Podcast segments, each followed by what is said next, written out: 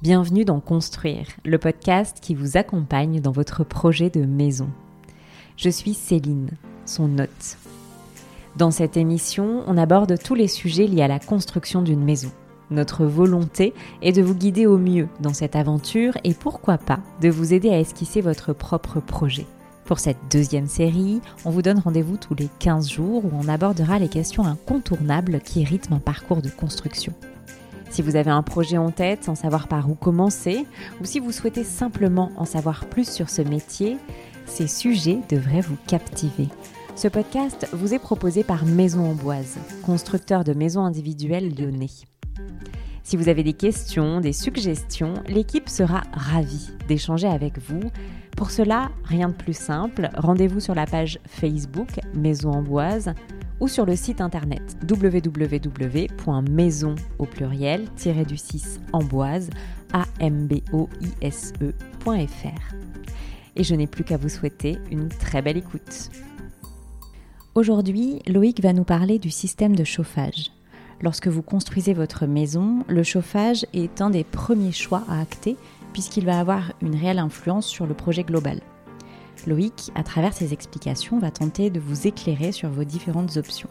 Belle écoute Le chauffage est un sujet déterminant dans le projet de maison. Il va avoir de l'impact sur l'épaisseur des isolants et aura plus globalement une incidence sur la surface et sur le prix.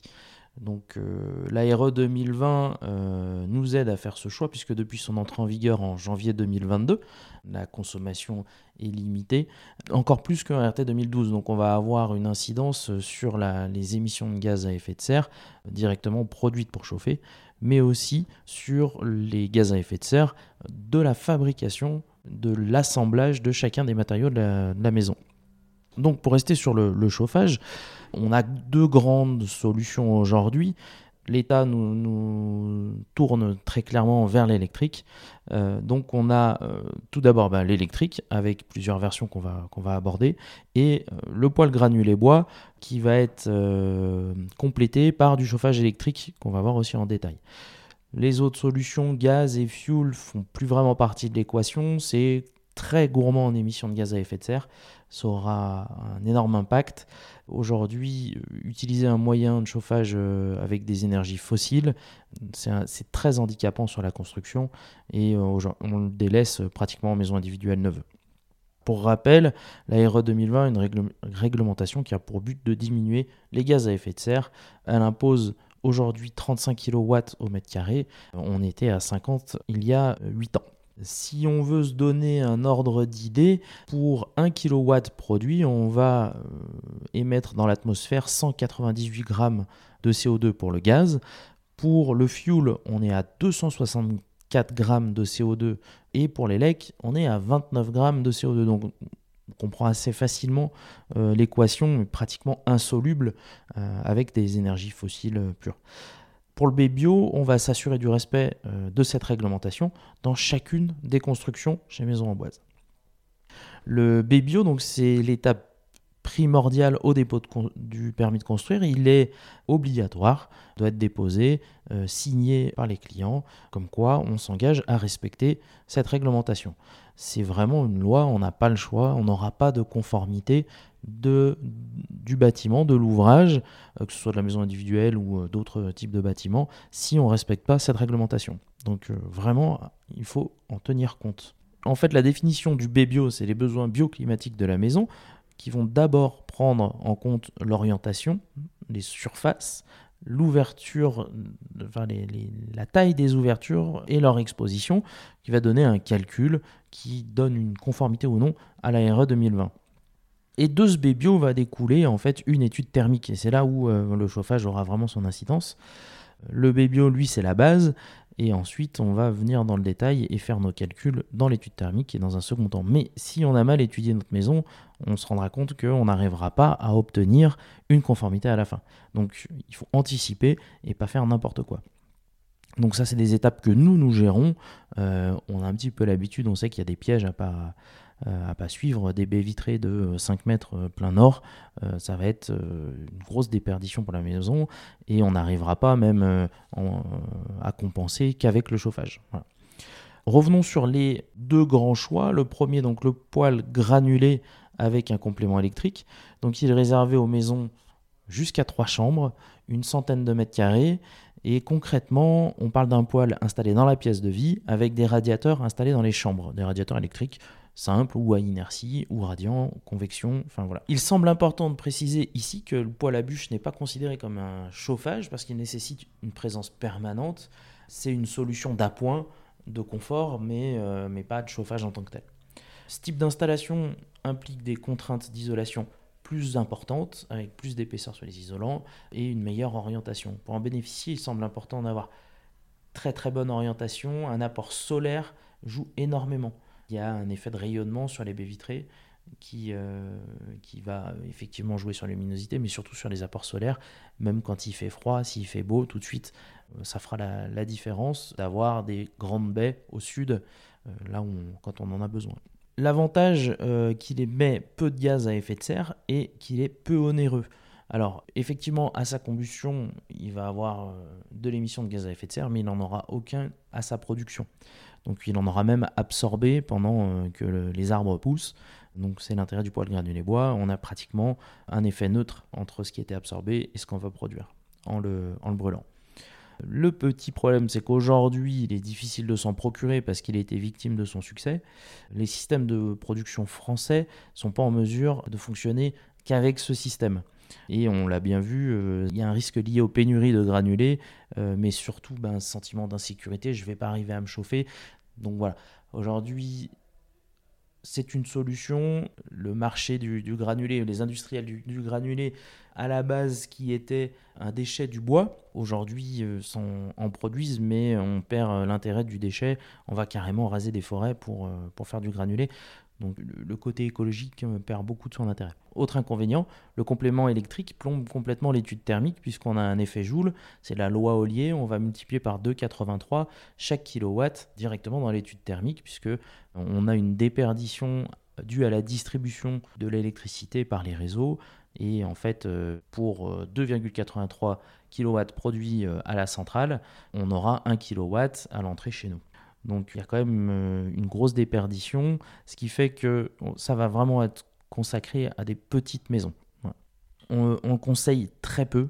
Finalement, ça peut être un chauffage complémentaire au même titre que le poêle et euh, on peut l'installer dans un second temps.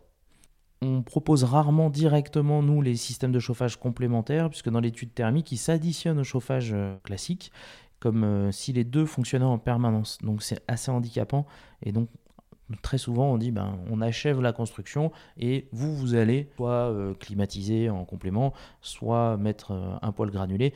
Mais concrètement, nous, on a la responsabilité de ne pas le faire. Le second choix, donc, c'est le chauffage électrique pur, mais par lequel on va passer par des pompes à chaleur. La loi Ollier, ben, comme on expliquait tout à l'heure, elle est trop handicapante pour un plancher chauffant électrique. Les radiants qu'on utilisait avant la RT 2012, hein, mais aujourd'hui, euh, on ne s'en sert plus, pratiquement plus on va utiliser des pompes à chaleur donc, qui ont la faculté de multiplier par 4 l'énergie consommée.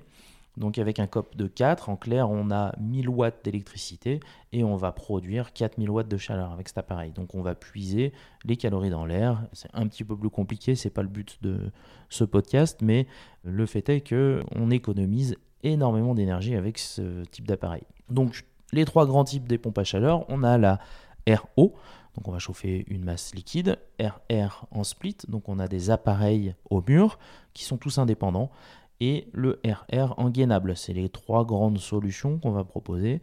Le premier, donc RO, va utiliser l'inertie de la chape, de l'eau en fait, et de la chape. La pompe à chaleur emmagasine de la chaleur dans une masse, et euh, elle va le restituer au fur et à mesure. Euh, c'est ce qu'on va appeler le plancher chauffant.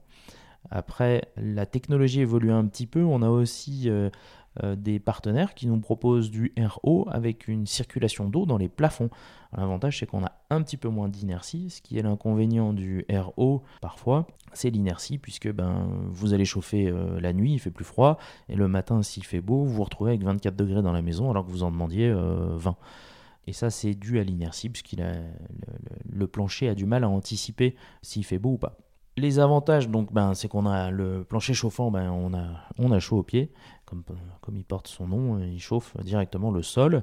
Et pour le plafond chauffant, on va avoir quand même une sensation de, chaleur, de rayonnement qui est, euh, qui est plutôt intéressante. Alors effectivement, le sol ne sera pas aussi chaud que du plancher chauffant, mais il restera tempéré, parce qu'on va l'isoler, en fait on isole sous la chape. Donc euh, en principe, il est à température ambiante, le sol. Donc on a un vrai confort. L'intérêt, c'est que par contre, on a beaucoup moins d'inertie. Donc euh, si euh, le soleil vient à apporter sa chaleur dans la maison directement, le chauffage va s'arrêter et on va pas monter en température au fur et à mesure. Donc c'est une solution qui est, envisageable aussi. Inconvénient, il faut anticiper les points lumineux et les spots puisque derrière, on ne va pas pouvoir percer au hasard.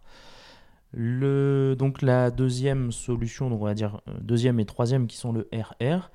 Là, on va chauffer directement l'air et ce qu'on appelle euh, avec des splits. Donc, c'est la solution la moins onéreuse de la pompe à chaleur. C'est facile d'entretien. C'est un petit peu moins silencieux que ben, de la circulation d'eau. Même si aujourd'hui, quand même, il y, a, de beaux efforts qui sont faits. C'est vraiment très silencieux. L'inconvénient qu'on entend, ben, c'est l'esthétisme.